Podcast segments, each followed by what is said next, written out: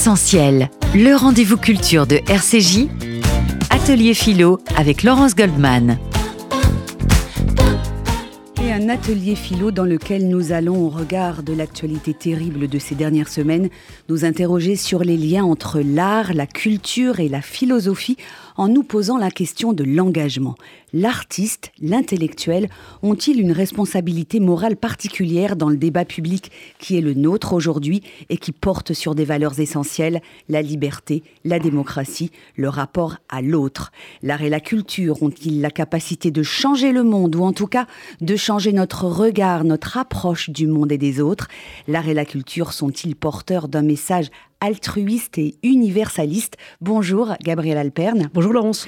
Heureuse de vous retrouver dans cette émission à l'occasion de la sortie de votre nouveau livre Et si le monde était un opéra, la chanteuse et la philosophe coécrit avec la mezzo-soprano Marina Viotti, est publié aux éditions de l'Aube. J'ai également le plaisir d'accueillir à vos côtés Laurent Couzon. Bonjour Laurence. Bonjour, merci d'avoir accepté euh, notre invitation. Gabriel Alperne, vous dont les travaux portent sur l'hybridation et on va voir que ce sujet résonne fortement avec ce que nous vivons aujourd'hui, est-ce que Laurent Couzon n'en est pas la parfaite illustration? Musicien, compositeur, chef d'orchestre, acteur animateur d'une émission sur RCJ. Effectivement, il me semble que Laurent Cousin est un magnifique exemple d'hybridation de ce que j'appelle un centaure, c'est-à-dire en ayant un pied dans plusieurs mondes et en créant des, ponts entre les mondes. Et il me semble, sans, tout dévoiler, que nous allons peut-être écouter euh, au cours de l'émission, euh, effectivement, une, production voilà, qui, est le, fruit, il me semble, d'un bel exemple d'hybridation. Vous avez conscience de votre hybridité, Laurent Cousin non, bah, c'est difficile de parler de soi, mais j'ai conscience d'une chose aujourd'hui, c'est que l'artiste ne peut plus être simplement un artiste. On est dans une époque où l'artiste doit un petit peu tout faire. Il doit être son, son producteur, il doit être son vendeur, il doit être son commercial, il doit être son attaché de presse, il doit être celui aussi qui euh, euh, écrit, euh, compose, joue. Donc l'hybridation, en fait, elle est, elle est née un peu de fait et, il est passé le temps où l'artiste était seulement l'artiste et il y avait autour de lui des gens qui s'occupaient de le faire vivre.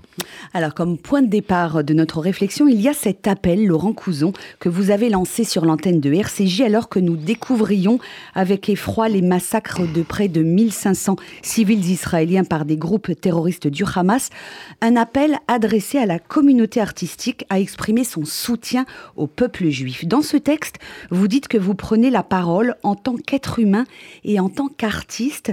Euh, pour vous, face à l'ignominie et à la barbarie, on ne peut pas rester silencieux et encore plus lorsque l'on est un artiste. Oui, bah je pense, comme disait Camus, que l'artiste est un homme embarqué dans la galère de son temps, donc on ne peut pas, euh, même si on a une mission de divertissement, euh, être euh, totalement déconnecté d'une certaine réalité. Et c'est vrai que j'ai vu les artistes très souvent se lever d'un seul homme sur des causes, à la fois sur des combats d'ailleurs justes, hein, que ce soit pour les mouvements féministes par exemple, ou, ou, alors pour rappeler qu'ils étaient essentiels pendant le Covid, enfin des, des combats qui sont, qui sont euh, juste. Et là, je ne comprends pas pourquoi, face à une barbarie comme celle-ci, il y a cette espèce de silence, euh, cette espèce de gêne, cette espèce de questionnement qu'il n'y a pas à avoir face à des événements tragiques.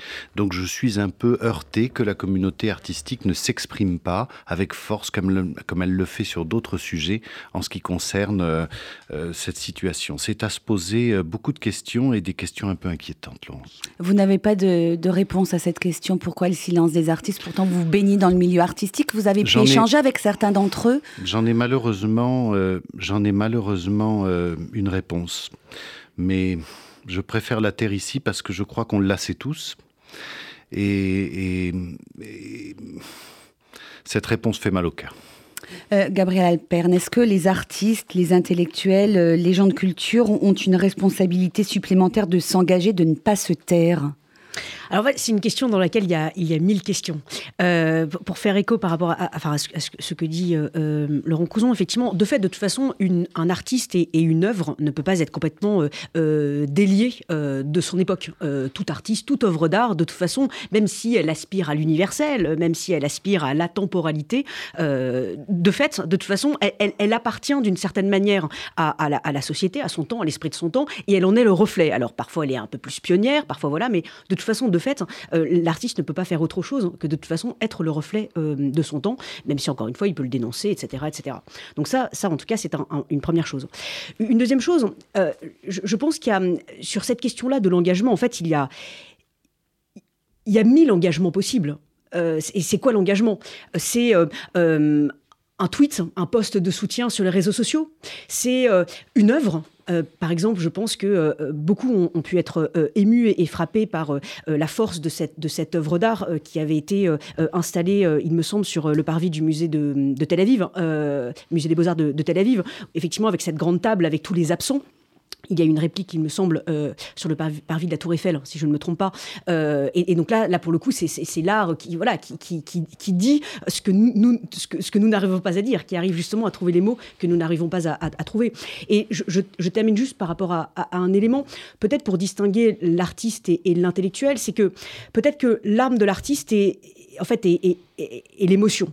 Euh, l'arme de l'intellectuel, c'est un peu plus compliqué parce que, en tout cas, c'est ça va être la, pensée, la raison, l'entendement, enfin, voilà, il y a peut-être plusieurs mots pour pouvoir le dire. Et là, cela nécessite peut-être euh, un temps. Euh, je, m'explique. Euh, il y a l'urgence de la réaction, l'urgence effectivement de l'engagement, du soutien, et ça, oui, bien sûr. Mais euh, face à ce qui s'est passé, euh, les mots manquent. Alors souvent, parfois, on va aller trouver des mots du passé qui peut-être ne sont pas forcément adéquats, et on peut peut-être justement euh, ne pas avoir forcément les bonnes grilles de lecture. Et donc, comment trouver les bons mots? Comment penser l'impensable? Et c'est là, pour le coup, ça nécessite du temps. Et, et je pense que sur un certain nombre de sujets, un certain nombre de questions, on a besoin de prendre le temps. Voilà. Et ne pas être dans l'instantanéité de, des réseaux sociaux qui nécessitent de réagir tout de suite, tout le temps, et donc du coup d'être finalement euh, emprisonné parfois euh, dans euh, telle ou telle idéologie, et voilà. Mais peut-être, oui, effectivement, mm. prendre un peu de temps pour pouvoir se dire finalement quel mot et comment penser et comment exprimer ce qu'il s'est passé? En ce qui concerne les événements actuels, c'est difficile le temps de réflexion, moi je trouve. Il est, moi, moi, je trouve que la réaction doit être, être immédiate. Euh, Laurent Couson, euh, donc les artistes, ils sont connectés bien évidemment à leur époque. Hein. C'est difficile euh, en 2023 de s'extraire de tout ça, mais est-ce que néanmoins, ont le droit, selon vous, d'invoquer une forme de neutralité euh, comme une mise à distance du fracas du monde pour, euh, pour mieux créer au nom de la cause sacrée de l'art et, de la culture et, de la création, pour, pour, se mettre dans une espèce de bulle protectrice, pour pouvoir produire de l'art, euh, de l'émotion et, du beau aussi. C'est toujours l'éternel débat. Est-ce que l'artiste a un rôle de divertissement ou alors un rôle engagé Moi, ce que je veux dire, c'est que dans l'histoire, et notamment par exemple dans l'histoire de la musique, puisque c'est mon domaine, bah, les grandes œuvres qui sont restées, ça a toujours été les œuvres engagées. Hein. Celles qui ont parcouru l'histoire et qui... Voilà, les œuvres de divertissement sont, hein, ont été un peu plus oubliées. Donc je pense que c'est la question qu'on a à se poser en tant qu'artiste. Est-ce qu'on veut passer ou est-ce qu'on veut rester? Gabriel Perrin bah, c'est une, vraie question philosophique, l'art pour l'art, euh, ou l'art euh, utile, engagé. Euh. De toute façon, en fait, moi j'ai l'impression quand même que de toute façon, toute œuvre, même de divertissement, dit quelque chose et, signe finalement euh, un engagement ou en tout cas un positionnement. Euh, par exemple, effectivement, dans, ce livre que j'ai coécrit avec la mezzo-soprano Marina Viotti, on, parle par exemple notamment de la, place de la femme euh, à l'opéra, qui n'est pas toujours une place extrêmement glorieuse. Hein. voilà, souvent un statut de victime, souvent voilà. Et donc du coup, finalement, c'est un positionnement, c'est un parti pris. Voilà, où finalement, on donne cet imaginaire-là de la femme. Alors de fait, ou alors le reflet d'une époque peut-être. Le reflet tout simplement. Exactement. Oui, mais mais du coup, c'est un positionnement. Euh, et, donc, c'est une certaine image, et donc, c'est un imaginaire qui est cultivé. C'est pour ça que vous aimez bien Carmen, j'ai vu. oui, exactement. Justement, parce que Carmen. Une héroïne euh, très différente. Voilà, ben, peut-être l'une des seules euh, héroïnes, effectivement, à, l'opéra, voilà, qui est libre, forte, indépendante, et donc, finalement, qui donne une image de la femme à laquelle peut-être la société n'est pas encore prête, ou que la société n'est pas encore prête à accepter. Donc, de toute façon, de fait, même dans le divertissement, même dans des choses qui peuvent sembler extrêmement triviales, anodines, il y a toujours quelque chose de la société qui est dit, et donc, un certain positionnement et donc peut-être un imaginaire que l'on veut cultiver ou dénoncer. Absolument. Pour reprendre euh, euh, votre propos et, le fil de, conducteur de, votre tribune, euh, Laurent Couzon, est-ce que vous diriez que les artistes en général, dans une période aussi confuse, compliquée que celle que nous traversons, ont une responsabilité morale à prendre la parole sur des sujets qui ne sont pas habituellement les leurs, en, tenant finalement un rôle d'influenceur, en, sachant l'importance de leurs paroles vis-à-vis notamment des jeunes? Bah, qui écoutent peut-être plus euh, les artistes, les chanteurs que euh, les intellectuels. Oui, très sincèrement, je le crois et je crois que quand on a choisi de faire un, métier d'exposition publique, euh, sa parole compte et qu'elle doit être mesurée et surtout euh, euh, dite au moment euh, où on l'attend. le rôle d'un artiste, pour moi, n'est pas seulement de divertir, mais encore une fois, c'est une position personnelle. Mais vous dites dans votre, dans votre texte, la mission de la musique ou de l'art est de faire rire, de faire rêver, mais aussi qu'elle elle était l'élévation de l'âme, la réponse ultime à, la, barbarie. Et là, en, en, lisant cette phrase, j'ai immédiatement pensé aux Allemands, aux nazis, hein, qui étaient euh, des grands euh, euh, amateurs éclairés et plus qu'éclairés de musique classique, et ça les a pas empêchés d'imaginer le plan le plus barbare d'extermination du peuple juif. Oui, alors c'est pas forcément évident de réagir là-dessus, parce que je, je non, réagir par, par, rapport à ce je veux dire l'élévation de l'âme. Enfin, il faut peut-être séparer la musique et puis l'éthique, la morale finalement.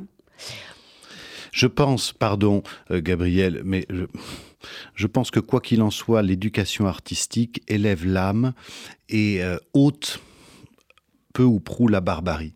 C'est-à-dire que je pense qu'un un enfant qui reçoit une éducation artistique a une, un cerveau qui euh, se développe beaucoup mieux que celui qui n'en reçoit pas et qui lui permet de recevoir aussi, d'accepter, de comprendre la différence, de comprendre les nuances. Ça me paraît assez indispensable, mais... Oui, et en plus, d'autant plus, cela a été euh, prouvé, même d'un point de vue très, euh, très scientifique. C'est un, ouvrage, enfin un travail de recherche de, des chercheurs euh, Emmanuel Bigan et, Barbara Tillman, justement sur la symphonie neuronale et justement en quoi est-ce que la musique est indispensable au cerveau. Effectivement, la, musique hyper développe le, cerveau. Il y a des, développements hormonaux, développement effectivement de la, de la dopamine. Enfin, en tout cas, voilà, la musique fait du bien au cerveau. Donc ça, effectivement, oui, ça, a été prouvé. Mais ce que je veux dire par là, c'est que ce qui est intéressant, en tout cas, dans, la musique et dans l'art en général, c'est que L'art est, il me semble, euh, un langage universel. On n'a pas besoin de l'expliquer, on n'a pas besoin de... Voilà, euh, ça, s'impose. Euh, une œuvre s'impose à nous. Et c'est peut-être justement une force des que les artistes ont, peut-être justement par rapport aux, intellectuels, hein, où effectivement, ça prend plus de temps d'aller chercher des mots et des pensées qui sont universelles et qui peuvent effectivement peut-être dépasser les siècles, alors que finalement, dans une œuvre d'art, par exemple, si l'on prend évidemment l'œuvre d'art par excellence engagée, Guernica, là pour le coup, tout est dit voilà, on n'a pas besoin d'ajouter quoi que ce soit. On n'a pas besoin même de commenter l'œuvre. Elle s'impose de fait. Oui, je pense à, au rail euh, dessiné par Johannes Sfar euh, tout de suite, euh, immédiatement, après quelques heures après qu'on ait appris les attaques dans les kibbutz, ce rail, à lui tout seul, il exprimait finalement tout ce que nous, on pouvait ressentir sans pouvoir. Euh, Mais c'est vrai que Laurence, je, suis totalement euh, troublé par la question que vous venez de me poser. J'aimerais bien avoir l'avis de, de la philosophe d'ailleurs. Comment des gens extrêmement éduqués, et notamment en musique, euh, Pardon, c'était un peu impulsif non, hein, de le rappeler, mais c'est vrai que c'est une interrogation. Je suis complètement troublé par ce que vous venez de dire, Laurence. C'est une, une, vraie observation. Comment des gens extrêmement cultivés, qui aiment la grande musique, la grande littérature, d'un seul coup deviennent des barbares? Gabriel, qu'est-ce que vous en pensez Alors, c'est la, grande question, euh, et c'est peut-être cette question-là qui a été euh, le, levier euh, de mes travaux de recherche en philosophie. Et finalement, à travers, vous savez, ça fait depuis plus de, de, 15 ans que je travaille sur cette question de l'hybridation. Mais finalement, ce qui a la genèse de cette question-là, c'est comment est-ce qu'on peut encore penser après Auschwitz Parce que finalement, quand on regarde l'Allemagne, quand on regarde effectivement l'Autriche, l'Allemagne, c'était peut-être l'apogée de l'esprit humain, c'était l'hyper rationalité, l'idéalisme. Voilà, il y avait vraiment les plus grands intellectuels, les plus grands penseurs. Et comment finalement, eh bien, cette pensée-là, comment est-ce qu'il a été possible de pouvoir penser la Shoah la, langue allemande, qui était la langue philosophique par excellence, euh, peut-être effectivement, et, des grands musiciens également, finalement, comment est-ce que cette langue-là a pu penser la Shoah? Donc moi, c'est toute cette question-là, finalement, comment est-ce que la pensée ne s'est pas euh, euh, définitivement discréditée? Et, si oui, eh bien, comment peut-être reconstruire une pensée à même de pouvoir, eh bien, effectivement, eh bien, penser justement euh, après Auschwitz. Et, moi, c'est tout le sens de mes travaux de recherche, comment justement redonner ces lettres de noblesse euh, à la pensée. Euh, on va marquer une pause musicale dans cette émission. On va écouter Laurent Couson, ce Requiem pour la paix que vous avez composé. Vous pouvez nous en dire un mot juste avant? Bah, voilà une action, euh, une, réponse un petit peu au, conflit d'un artiste. Oui, j'ai écrit cette œuvre euh, il y a deux ans, Requiem 19. 19, euh, c'est un chiffre kabbalistique qui veut dire tendre la main. et c'est exactement ce que je voulais faire dans cette œuvre, qui est la première, premier requiem écrit en latin, en hébreu et en arabe, et qui raconte l'histoire Babel finalement. C'est-à-dire que euh, ce qui est intéressant, euh, c'est que l'autre ne parle pas la même langue que nous euh, pour pouvoir créer la différence et rappeler que aller vers l'autre nécessite un effort. Voilà, et une curiosité. Et donc, au travers de ces langues qui dialoguent dans ce requiem, à la fois en latin, en hébreu et en arabe, dans les différents messages extraits des trois livres saints, eh bien, c'était une œuvre que j'ai voulu pour, le, pour la paix. on écoute tout de suite ce Requiem 19 pour la paix. On se retrouve juste après pour la suite de l'atelier philo.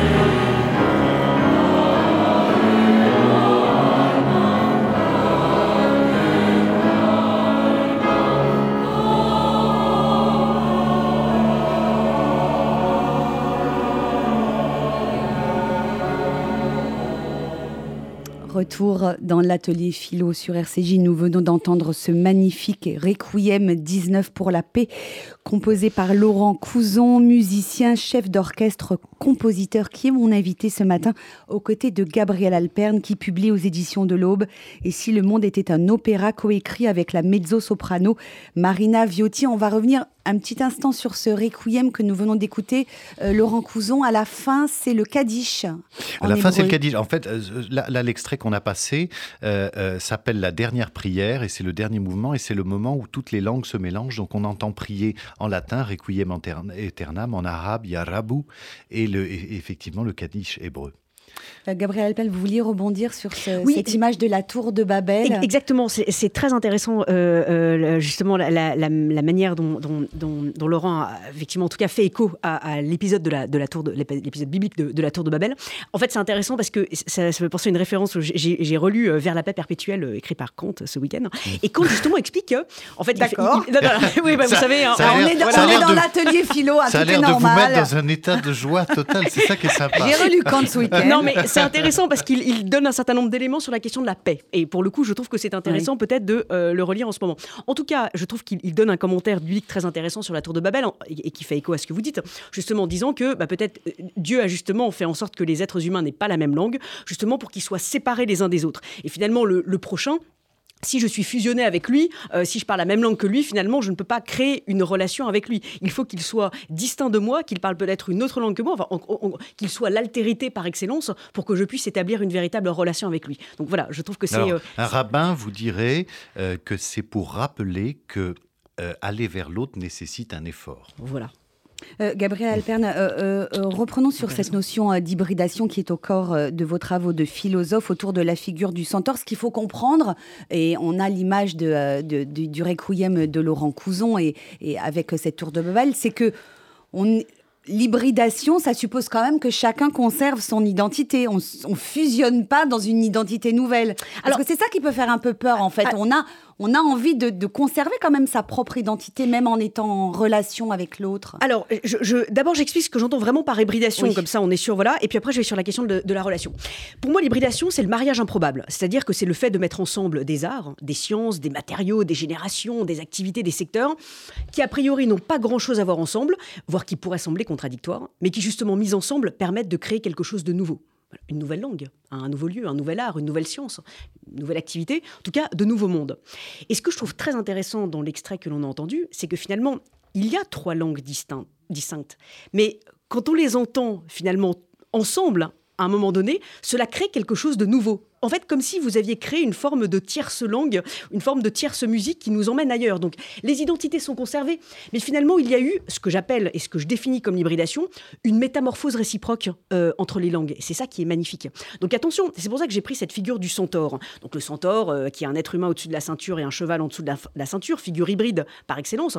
Et ce qui est intéressant dans le figure, c'est que dans le centaure, pardon, c'est que la figure humaine et la, figure, euh, en tout cas la partie euh, du cheval, en fait, ne sont pas dans une relation de fusion. On ne sait plus qui est qui.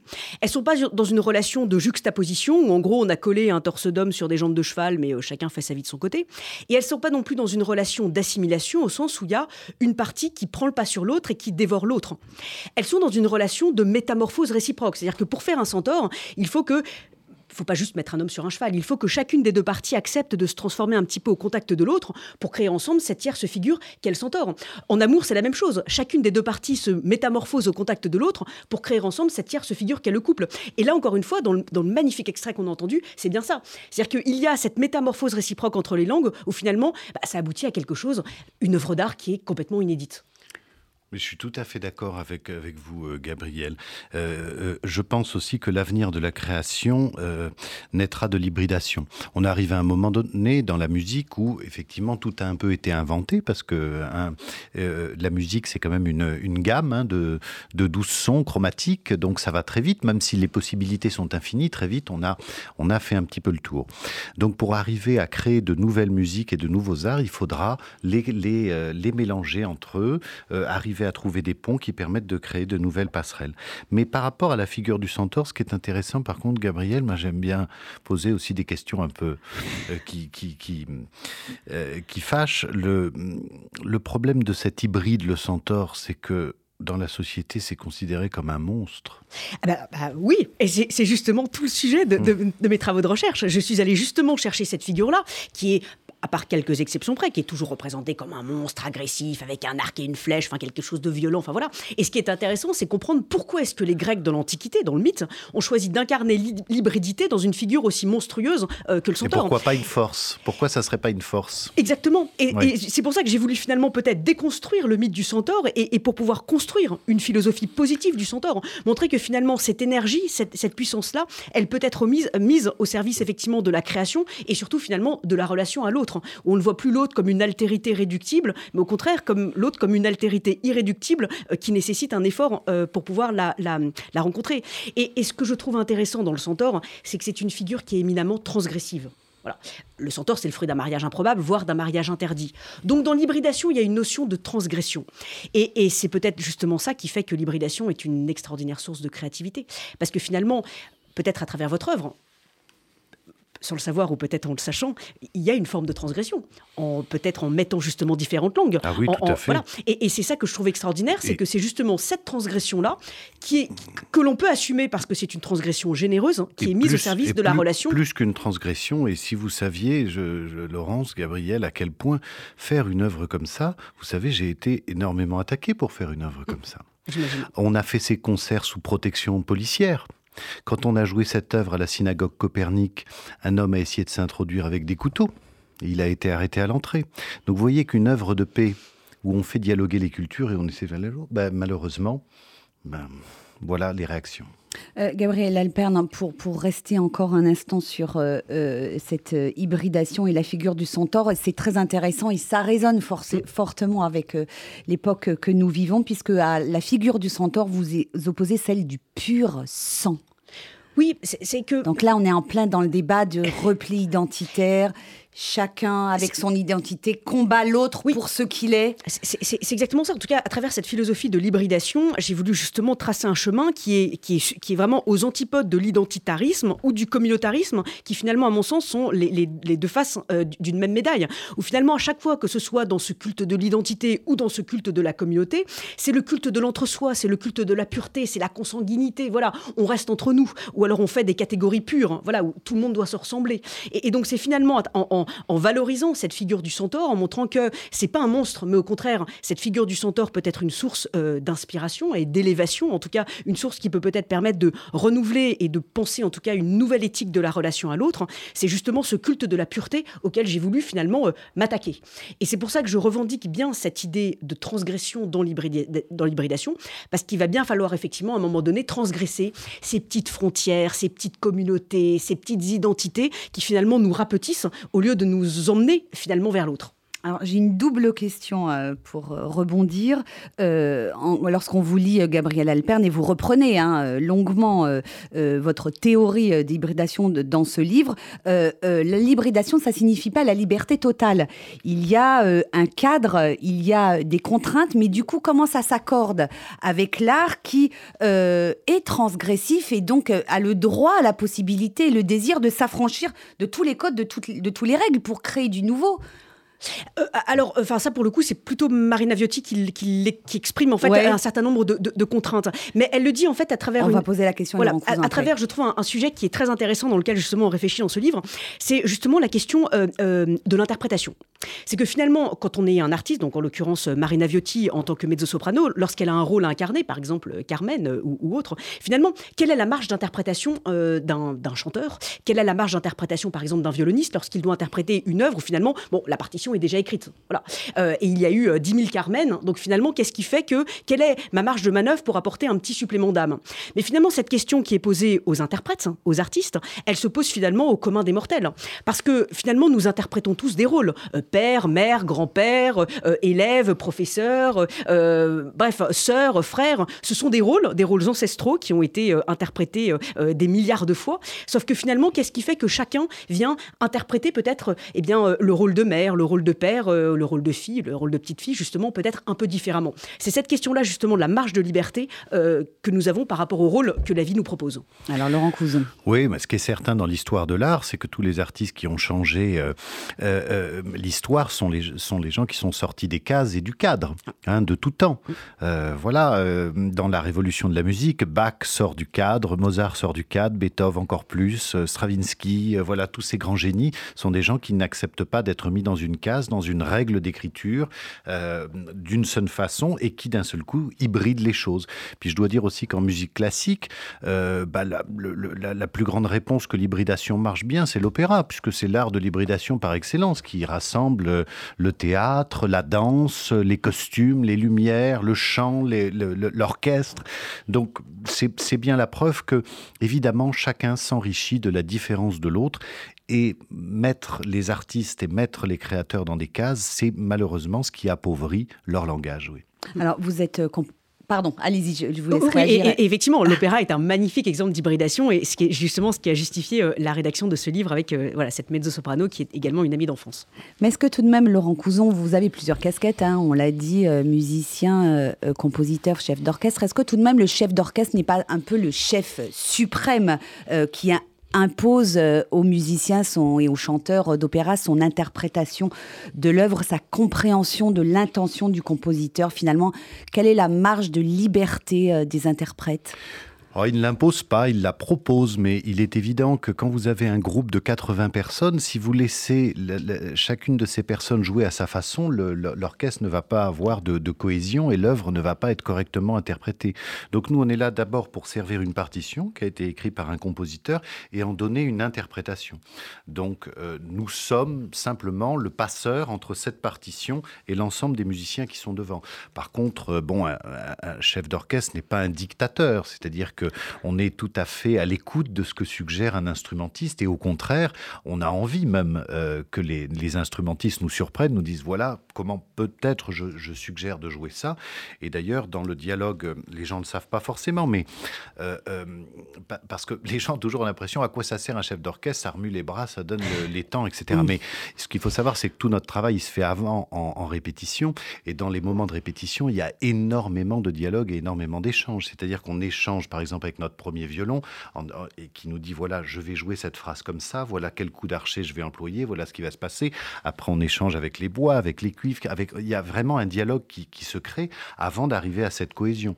Et ensuite, au travail du concert, bah là, le travail est silencieux, et tout ce qu'on s'est dit en répétition est redit par l'intermédiaire de nos mains et de nos yeux c'est vraiment on est en plein dans l'hybridation lorsque la musique euh, se fait de cette manière. C'est très intéressant. Chacun apporte sa petite pierre à l'édifice pour créer un. Exactement, un moment de grâce. Euh, c'est effectivement très intéressant la, manière dont, Laurent Couson explique euh, voilà, comment est-ce qu'il travaille, justement pour éviter une juxtaposition des instruments ou une fusion ou une assimilation peut-être justement d'un son sur un autre qui ferait qu'on n'entendrait pas les autres. Donc c'est toujours cette question-là de quelle est la relation qui va pouvoir, se, en tout cas, s'établir hein, entre, différents, entre, entre, différents, entre différents instruments. Voilà, c'est ça toute la question d'hybridation. C'est peut-être en cela, euh, Laurent Couson, je vous ai un peu surprise avec ma question sur euh, les nazis euh, et la musique, mais c'est peut-être en ça qu'en ces périodes intenses de violence, de haine, de barbarie, de, terrorisme, l'art, la culture, la musique peuvent être porteurs de, de valeurs humanistes et universalistes. Je l'espère, je l'espère tellement, chère Laurence. le, vous savez, on a parfois l'impression que les personnes qui nous dirigent, et notamment euh, l'espace public, euh, l'espace politique, l'espace public, les pouvoirs publics, pardon, euh, bah, ne tiennent pas compte de ça.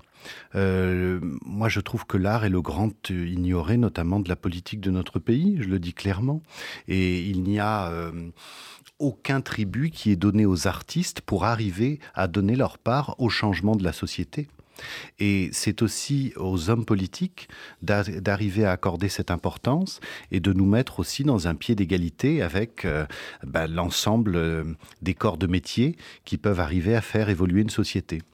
Gabriel euh, alors euh, oui, oui, effectivement, l'art et, la culture, de toute façon, en, général, effectivement, sont peut-être encore trop juxtaposés par rapport à la société. Et donc toute la question, c'est comment est-ce qu'on fait justement pour pouvoir les instiller petit à petit.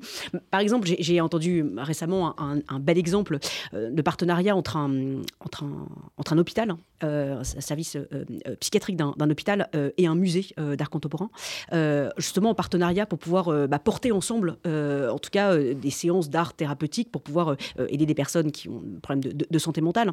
Et là, je trouve que c'est intéressant parce que finalement, euh, l'art peut prendre justement toute sa responsabilité et peut venir épauler finalement euh, l'hôpital. Mais encore faut-il que l'on que l'on y pense. Voilà, ça, ça, paraît tout bête, mais encore faut-il que, que l'on y pense et que l'on remette l'art justement à, à, sa juste place.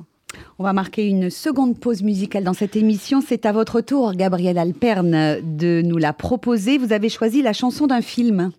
Oui, alors c'est le film euh, Au nom des gens euh, de, Michel Leclerc. Euh, j'adore ce film parce que c'est un, magnifique film qui est vraiment une ode à, l'amour, à la paix, où il est d'ailleurs question de vitalité hybride, justement entre voilà deux personnes qui s'aiment et qui normalement devraient tout, n'avoir rien à voir ensemble.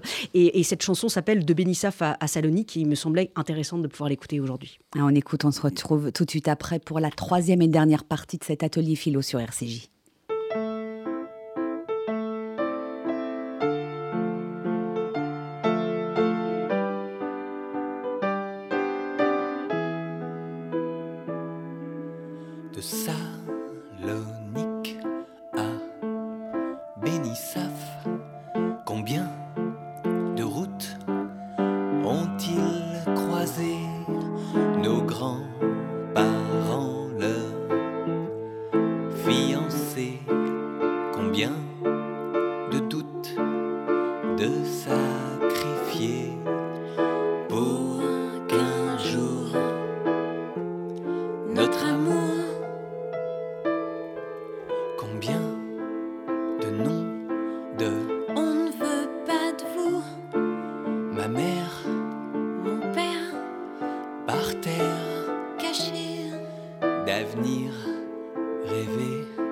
liberté sacrée de rendez-vous.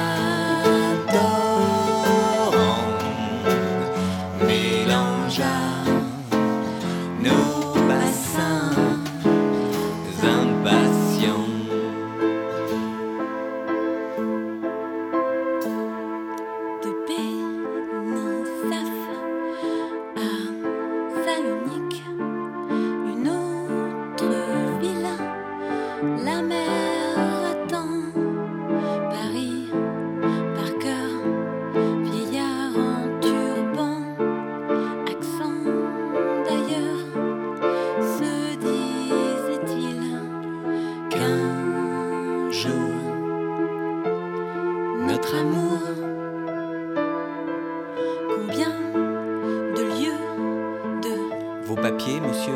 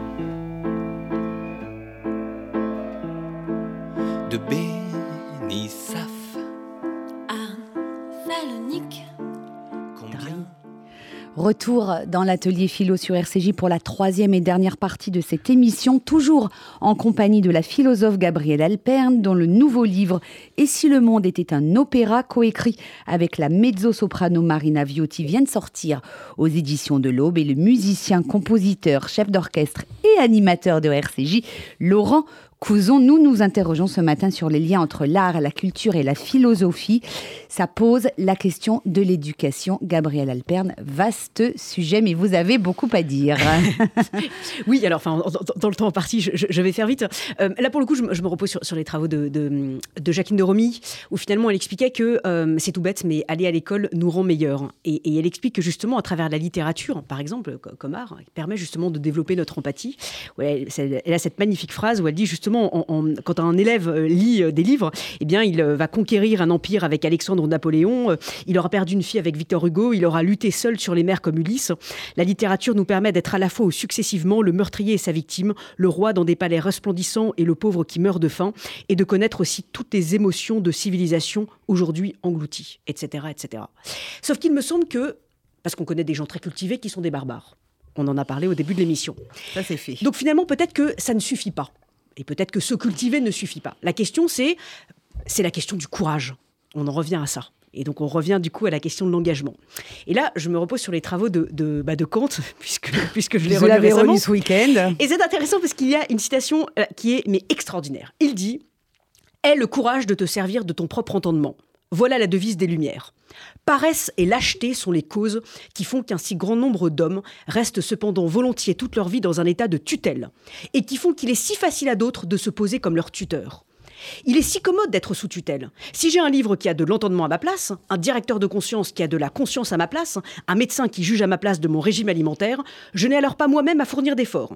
Il ne m'est pas nécessaire de penser dès lors que je peux payer, d'autres assumeront bien à ma place cette fastidieuse besogne. Donc on revient à ça la paresse et la lâcheté. Et donc finalement, c'est là où la culture ne suffit pas. À un moment donné, oui, effectivement, euh, il faut s'engager et donc il faut du courage. Laurent Couson, sur euh, l'apprentissage de la musique, sur l'éducation musicale. Oui, euh, oui c'est vrai que je, réagis à ce que vous dites aussi, Gabriel. il faut aussi quelqu'un qui donne envie. Souvent, on entend ces gens, tu sais, Laurence, qui disent Ah ben moi, j'aurais bien voulu faire de la musique, mais personne ne m'a appris, personne ne m'a montré. On a besoin de rencontres, on a besoin de, moteurs qui d'un seul coup donnent à ses enfants envie de faire les, choses. Alors moi, sur l'éducation artistique, c'est vrai que, encore une fois, j'en reviens à la politique et au programme qui est fait dans l'éducation nationale. Moi, j'ai jamais compris, en tant que musicien, pourquoi euh, au collège, il y avait quatre ou cinq heures de sciences naturelles ou de sciences physiques et qu'il y avait une heure de musique où on apprenait à jouer de la flûte à bec. Voilà. Euh, pour moi, ça me dépasse.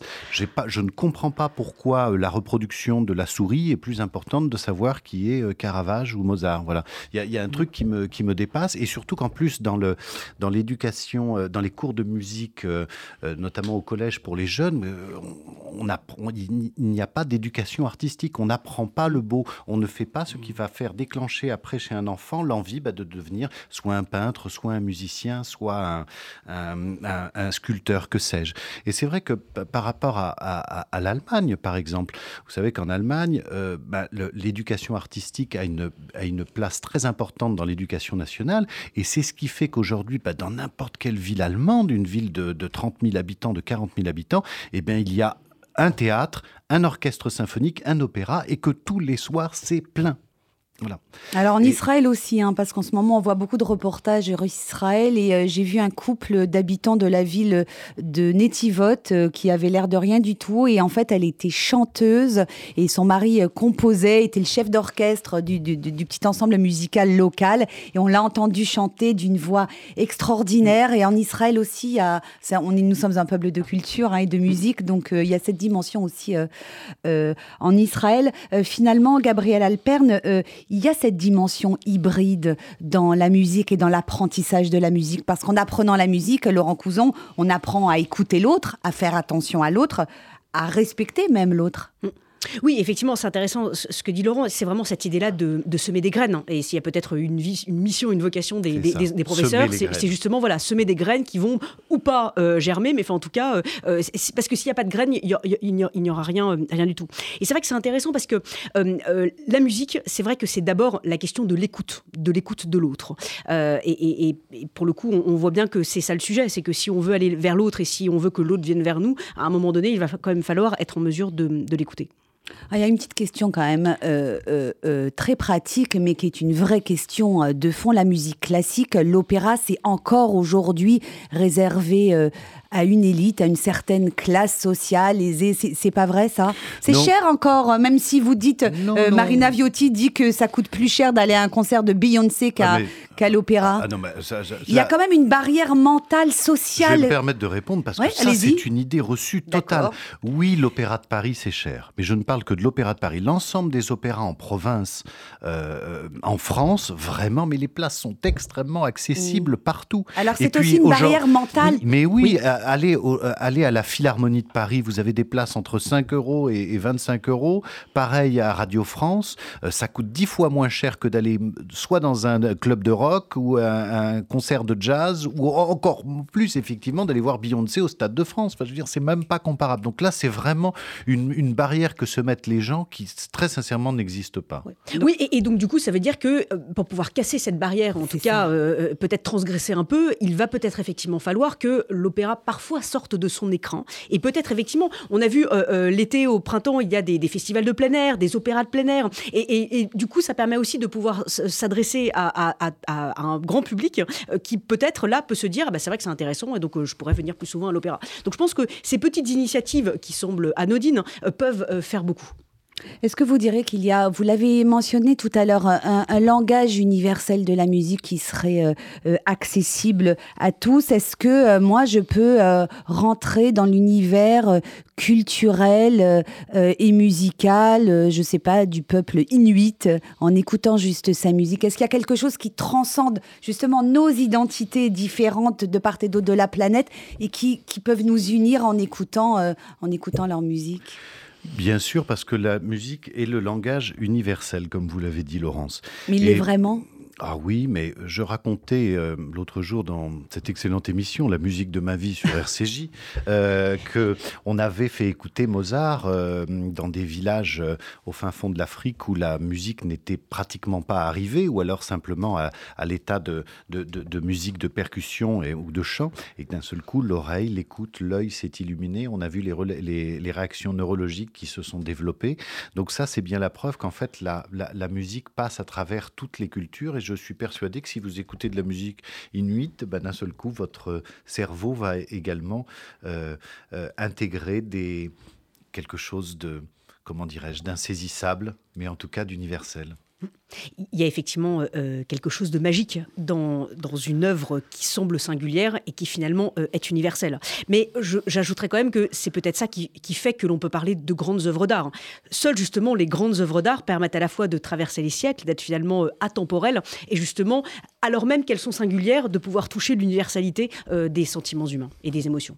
Un dernier mot sur ces tiers-lieux tiers -lieux qui vous sont chers, Gabriel Alperne. Il faut y intégrer une dimension artistique, du beau, du rêve, de l'altruisme Exactement. On a vu par exemple dans les gares euh, on a installé des, pianos, voilà, des, pianos, euh, des représentations des œuvres d'art en partenariat avec des musées. Enfin voilà, si on ne met pas euh, la culture, l'art là où vont les gens, là où, les gens malheureusement sont obligés de passer du temps parce qu'ils attendent un train ou, ils attendent quelqu'un, bah, finalement l'art ne peut pas être enfermé dans, des musées, dans des dans, dans, des opéras fermés. voilà, il, il, faut encore une fois cette accessibilité à tous. Je pense que l'art est d'autant plus sacré qu'il est justement accessible à tous.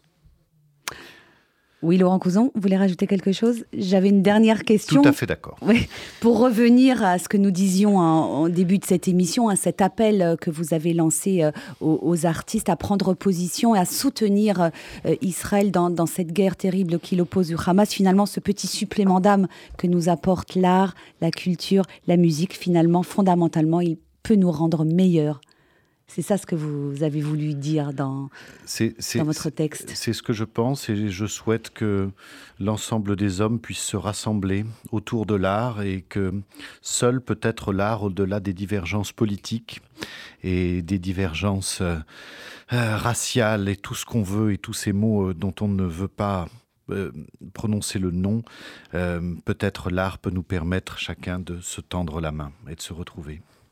Gabriel, d'accord. Je suis d'accord la fin ce, de ce que vient de cette- dire Laurent. Voilà, je le laisse conclure. Voilà. C'est la fin de cet atelier philo. Merci infiniment à mes deux invités de nous avoir parlé de leur passion pour l'art, la culture, l'humanisme, l'universalisme.